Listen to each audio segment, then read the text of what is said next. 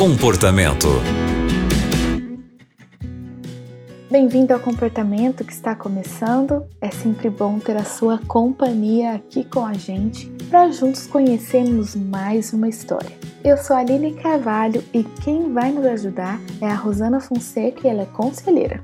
Rosana, a história de hoje é de uma tia. Ela vê algumas atitudes da sobrinha que ela não concorda e acredita que a sobrinha é uma pessoa tóxica. Ela não obedece à mãe e faz muitas outras coisas que ela descreveu aqui no e-mail bem complicadas. Mas o problema, Rosana, é que a mãe não aceita que ninguém fale nada da filha, que tente dar algum conselho ou mostrar alguma situação ela não sabe o que fazer e se preocupa com a irmã e a sobrinha. Rosana, o que você diria para essa nossa ouvinte? Querida ouvinte, eu posso dizer para você: fique muita paz no seu coração, pois você não está pecando em se afastar. Gostaria que você entendesse que nesse afastamento você não precisa se vingar nem ficar com raiva.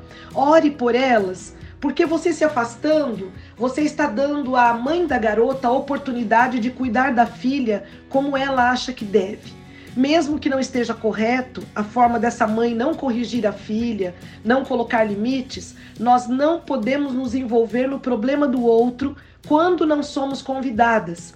Então você fez o seu papel, você conversou, você advertiu, você tentou fazer mudanças mas você foi convidada a se calar. Então agora se mantenha afastada, mas que este afastamento não traga um endurecimento de coração a você.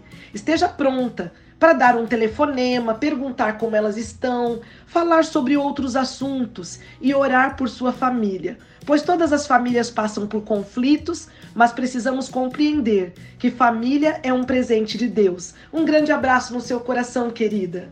Muito obrigada, Rosana, por seus conselhos. E para você que está acompanhando o comportamento agora e também deseja compartilhar com a gente a sua história, alguma questão que está acontecendo aí na sua casa, ou no seu condomínio, com seus vizinhos, na escola do seu filho, no ambiente de trabalho.